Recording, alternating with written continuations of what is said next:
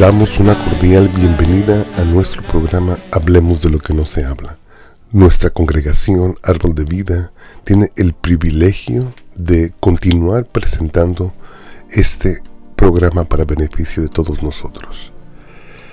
Hemos estado estudiando sobre la porción de Temurá. Y en Temurá hemos estado viendo la construcción del tabernáculo. Precisamente Temurá significa ofrenda, significa dádiva. Cuando el Eterno le ordenó a Moisés que voluntariamente el pueblo de Israel trajeran ofrenda para construir aquel santuario.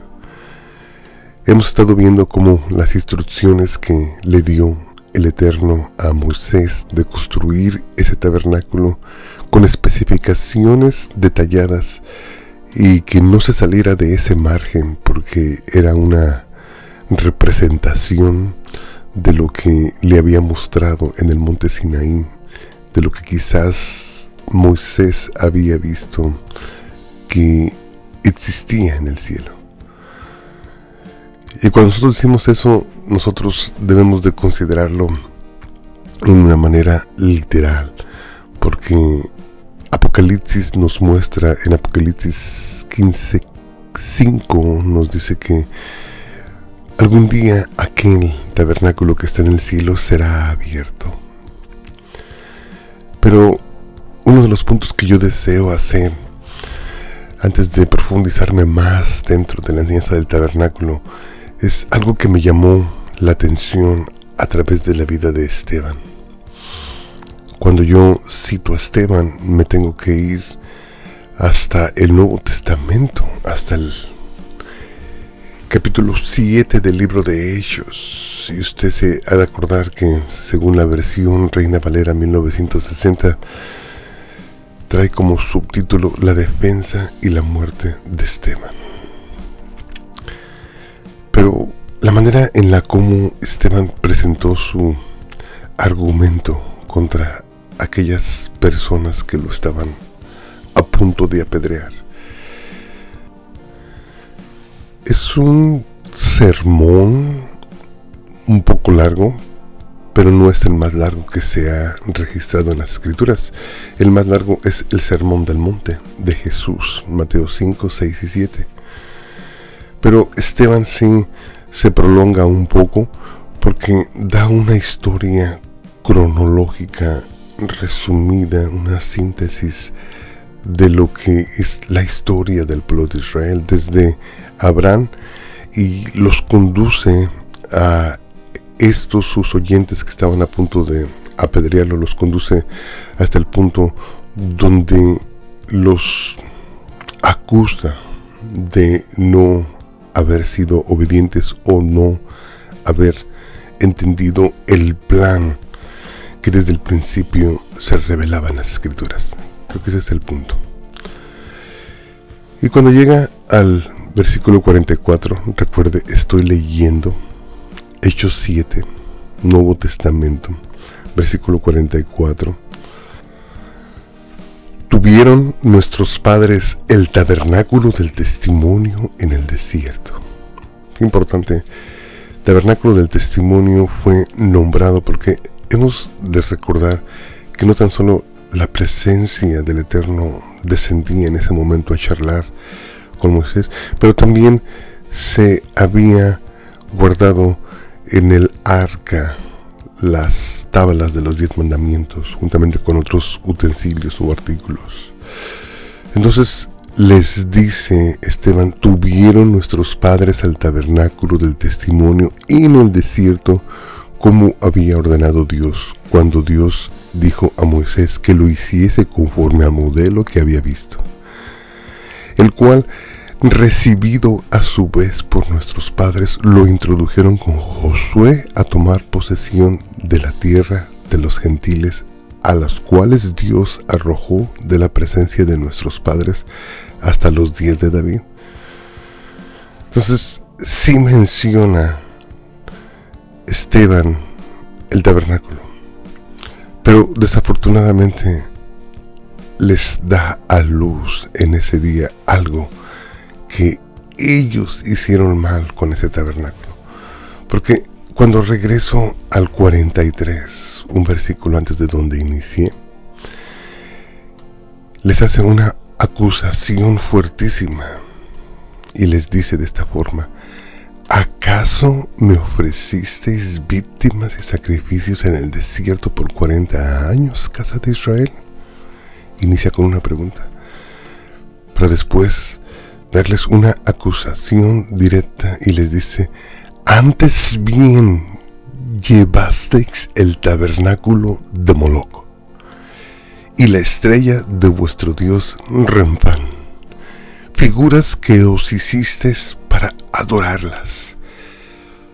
Entonces, como castigo, les decía, os transportaré pues más allá de Babilonia.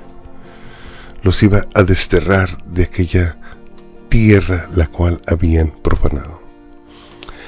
Lo que Esteban les estaba diciendo a este grupo de personas que lo estaban escuchando era que tuvieran cuidado. Por eso les dio un resumen, les dio una síntesis de su fe, de la fe que ellos creían desde Abraham hasta David, para así poder afirmarlos y que recibieran el mensaje del Mesías de Jesús. Pero ellos seguían resistiendo al Espíritu del Señor, como le dice en el versículo 51, le dice, duros de cerviz e incircuncisos de corazón y de oídos. Vosotros resistid siempre al Espíritu Santo como vuestros padres, así también vosotros. Y dice el versículo 54, dice que oyendo esas cosas se enfurecían en sus corazones y crujían los dientes contra él. Pero Esteban, lleno del Espíritu Santo, puestos los ojos en el cielo, vio la gloria de Dios y a Jesús que estaba a la diestra de Dios. Y dijo, he aquí veo los cielos abiertos y al Hijo del Hombre que está a la diestra de Dios. Entonces ellos dando grandes voces se taparon los oídos y arremetieron a una contra él. El final lo conocemos, terminó en una tragedia. Esteban había sido el primer mártir de la iglesia. Entonces, pero sí nos podemos dar cuenta cómo Esteban, parafraseando un poco un pasaje tan largo como es capítulo 7 del libro de Hechos, pero sí podemos poner énfasis en lo que nos interesa. Nos interesa el ver el cómo Esteban trajo en su mensaje en el Nuevo Testamento la existencia de aquel tabernáculo. Pero también Esteban tuvo el valor de traer el error que había cometido Israel en aquellos tiempos de teniendo un tabernáculo, de haber trabajado tanto tiempo en la construcción de un tabernáculo para que fuera el centro de adoración del pueblo de Israel, habían cometido un grandísimo pecado. Habían cometido el pecado de en lo secreto, en lo más oculto de sus corazones, seguían ellos adorando a Moloch, adorando al dios Remphan. Y eso es lo que precisamente les da a luz, les trae a luz este varón Esteban. Y eso fue lo que les causó ira. Les causó ira que no podían resistir la verdad. Ahora, vamos a tratar de aplicarlo contemporáneamente a nuestros días. Ya hemos hablado en otros programas que a través de la boca del apóstol Pablo nosotros hemos sido transformados, hemos sido convertidos en el templo del Espíritu de Dios. Ya hemos dicho anteriormente que nosotros somos ese centro de adoración en nuestro corazón individual, somos ese altar, somos esa casa de Dios en nuestro cuerpo que desde nuestro cuerpo podemos nosotros adorar a nuestro Dios sin necesidad de nada externo. Repito, sin necesidad de nada externo. Porque es ahí donde yo me preguntaba esta mañana antes de hacer este programa y trato de hacerlo despacio, trato de hacerlo entendible para que la audiencia comprenda cómo Israel falló al tener un tabernáculo visible que ellos podían palpar, que ellos se podían acercar, donde ellos podían llevar sus ofrendas, donde ellos podían adorar ahí al Creador. Y cómo, desafortunadamente, a pesar de esos beneficios de tenerlo visible, cómo todavía cayeron en la idolatría y adoraron a otros dioses. En los siguientes capítulos nos podemos dar cuenta que en Éxodo 31, si bien recuerdo, viene la, la adoración del becerro de oro. Después de eso vienen otros dioses, vienen los dioses como Moloch, a los cuales sacrificaban a sus propios hijos. Y Esteban les reclama también que no, tan solo eran el becerro, no tan solo era el sacrificio de sus hijos a Molot, pero también era la estrella de vuestro Dios Renfán, que muchos piensan que estaba relacionado con la astrología. Y les acusa, dice figuras que os hiciste para adorarlas. Hermanos, tengamos en consideración algo, como si ellos teniendo algo visible cayeron en la idolatría, nosotros que tenemos algo interno que quizás no vemos, que quizás solamente sentimos, palpamos. ¿Cómo nosotros tenemos que tener el cuidado para no ser desviados y no caer en la idolatría que cayó Israel? Y enfocarnos totalmente en esa adoración, en esa comunión que tenemos que tener con nuestro Creador. Hermano, vivimos en un sistema capitalista. Vivimos en un sistema que nos absorbe. Vivimos en un sistema donde quizás usted no se ha dado cuenta, pero a veces producimos de más y lo que no usamos lo tiramos. Porque ese es el sistema capitalista en el cual vivimos. Y llegamos aquí por nuestra voluntad. De muchos de nosotros conocimos aquí al Creador. Conocimos aquí y aquí fuimos salvos en este país. Gloria a Dios pero de vez en cuando es importante sumergirnos dentro de la palabra, en las profundidades de la palabra, en los mensajes que, como este, Esteban trajo al pueblo de Israel con advertencia, con juicio, para poder así no caer en los errores que cayó Israel.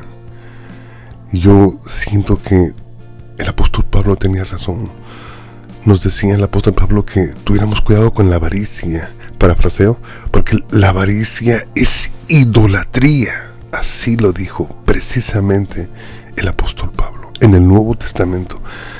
Esto no es cuestión de que es Antiguo Testamento. Pablo lo remarcó, lo aconsejó, previno a la iglesia de sistemas materialistas como los que nosotros hemos creado en este país. Yo creo que sí he puesto un poquito de énfasis en programas como estos porque yo mismo he sido siempre tentado a lo material. Y supongo que si yo he sido tentado, supongo que también todos ustedes, porque definitivamente mientras nos corra por nuestro cuerpo esa sangre y seamos hechos de carne y hueso, seguramente vamos a ser tentados de la misma forma. Entonces el mensaje de este día es un mensaje donde podemos no permitirnos, ya que nosotros hemos sido hechos templo del Espíritu Santo, no permitirnos, no dar lugar, no correr el riesgo de que ese altar personal, de que este tabernáculo individual, de que este lugar de adoración que el Señor ha creado dentro de nosotros se pierda. Que recuperemos ese altar, que recuperemos ese este, este, centro de adoración individual que es muy de nosotros individualmente, donde nadie puede entrar más que nosotros, porque está dentro de nosotros, porque ese es el templo del Espíritu Santo, y que sea nuestra prioridad. Realmente digo esto con mucho temor porque aún yo mismo soy afectado por la falta de tiempo que a veces tenemos en nuestro diario vivir aquí en la sociedad en la que vivimos. Decía un pastor hace muchos años, hace 30 años cuando llegué aquí a los Estados Unidos, decía, la diferencia entre nuestros países y este país es que nuestros países nosotros solamente trabajamos lo indispensable para vivir, para subsistir, para irla pasando. Pero cuando llegamos a este país, en este país vivimos para trabajar. Y a veces yo veo a, la iglesia y, y digo, el poco tiempo que les queda para hacer la obra de Dios el poco tiempo que se dejan porque están envueltos en exceso de bienes materiales que solamente no tan solo les roban su atención, pero también les roban su economía y también les roban su tiempo para poderlos mantener. Hermano, eh, quizás sea un programa bastante simple, no pretendo decirte que estoy revelando misterios, pero hay veces que si nos escuchamos en lo sencillo, ¿cómo pretendemos escuchar los misterios de Dios? No caigamos en el error que caigo, perdón, que cayó Israel. Porque Esteban era claro. Esteban fue claro y, y les dio ese mensaje. Y les dijo, antes bien llevasteis el tabernáculo de Moloch y la estrella de vuestro dios Renfán, figuras que os hicisteis para adorarlas. Y les dio y les recordó que por esa razón habían sido llevados a Babilonia. Habían sido desterrados de la tierra que el Señor les había entregado. Y cuando nosotros llegamos también al capítulo 11 del libro de Romanos, más o menos el, el apóstol Pablo nos advierte y nos dice que no nos confiemos. Porque si nosotros nos confiamos pensando que nosotros somos exentos de cualquier reprensión de parte de nuestro Creador, entonces vamos a estar en problemas. Por ahí decimos un dicho en México que la confianza mató al gato. Romanos 11, versículo 17, leyendo de la versión Reina Valera, el apóstol Pablo lee de esta forma. Dice, pues si algunas de las ramas fueron desgajadas, y tú siendo olivo silvestre, nos habla a nosotros los gentiles, has sido injertado en lugar de ellas, y has sido hecho partícipe de la raíz y de la rica savia del olivo. Ahí está el mensaje. No te japtes contra las ramas. Y si te japtas, sabe que no te sustentas tú a ti mismo, ni tú sustentas a la raíz, sino la raíz a ti. Pues las ramas, dirás, fueron desgajadas para que yo fuese injertado. Bien, por su incredulidad fueron desgajadas, pero tú, por la fe, estás en pie. El mensaje viene enseguida. No te ensoberbezcas, sino teme. Porque si Dios no perdonó a las ramas naturales, a ti tampoco te perdonará. Mira pues la bondad y la severidad de Dios. La severidad ciertamente porque con los que cayeron, pero la bondad para contigo. Que si permaneces en esta bondad, pues de otra manera también serás cortado. No quiero profundizarme porque no quiero ofender la teología de nadie, pero simplemente quiero aplicar la Torah.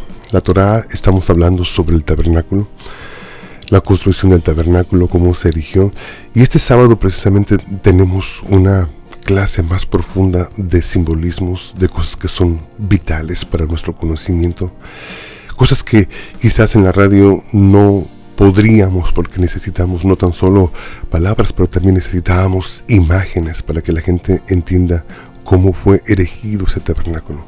Pero también quiero decirte que ese tabernáculo ahora somos nosotros y el mensaje de este día es, hermano, a no perder la visión de que nosotros hemos hecho individualmente tabernáculos, casa, habitación de nuestro Dios y que no caigamos como cayó Israel, que estemos conscientes del mensaje de Esteban. El mensaje de Esteban les reclamó en Hechos capítulo 7 a aquellos oyentes que él tenía en ese momento, les reclamó que no habían usado el tabernáculo correctamente, que teniendo un tabernáculo físico, un centro de adoración en medio del desierto, ellos habían continuado adorado, adorando perdón, a Moloch y también habían continuado adorando la estrella de Rempan. Entonces, de esa manera nosotros podemos en este momento hacer conciencia y decir, hermano, pues como usted lo dice, no, hay veces que no le damos esa importancia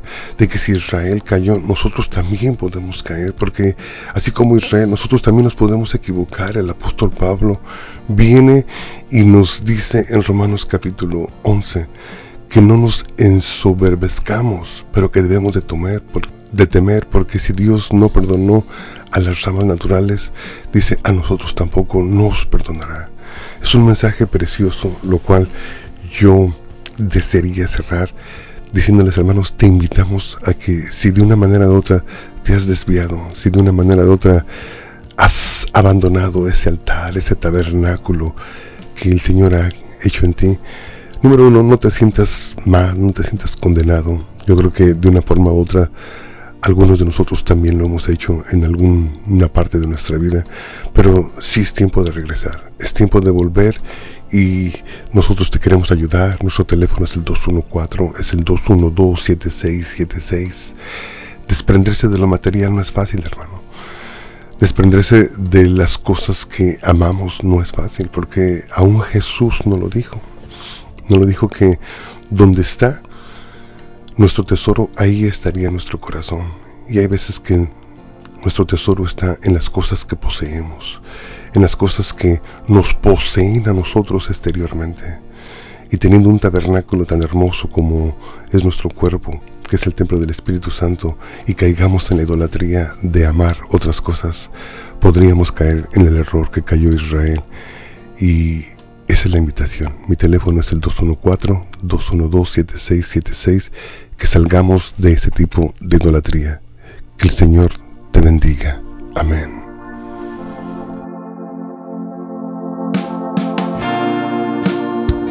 el Señor te bendiga, que el Señor te guarde, haga resplandecer su rostro sobre de ti.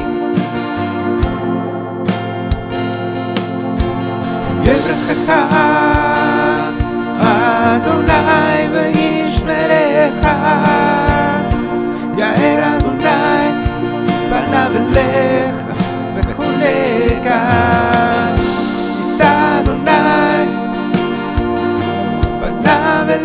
I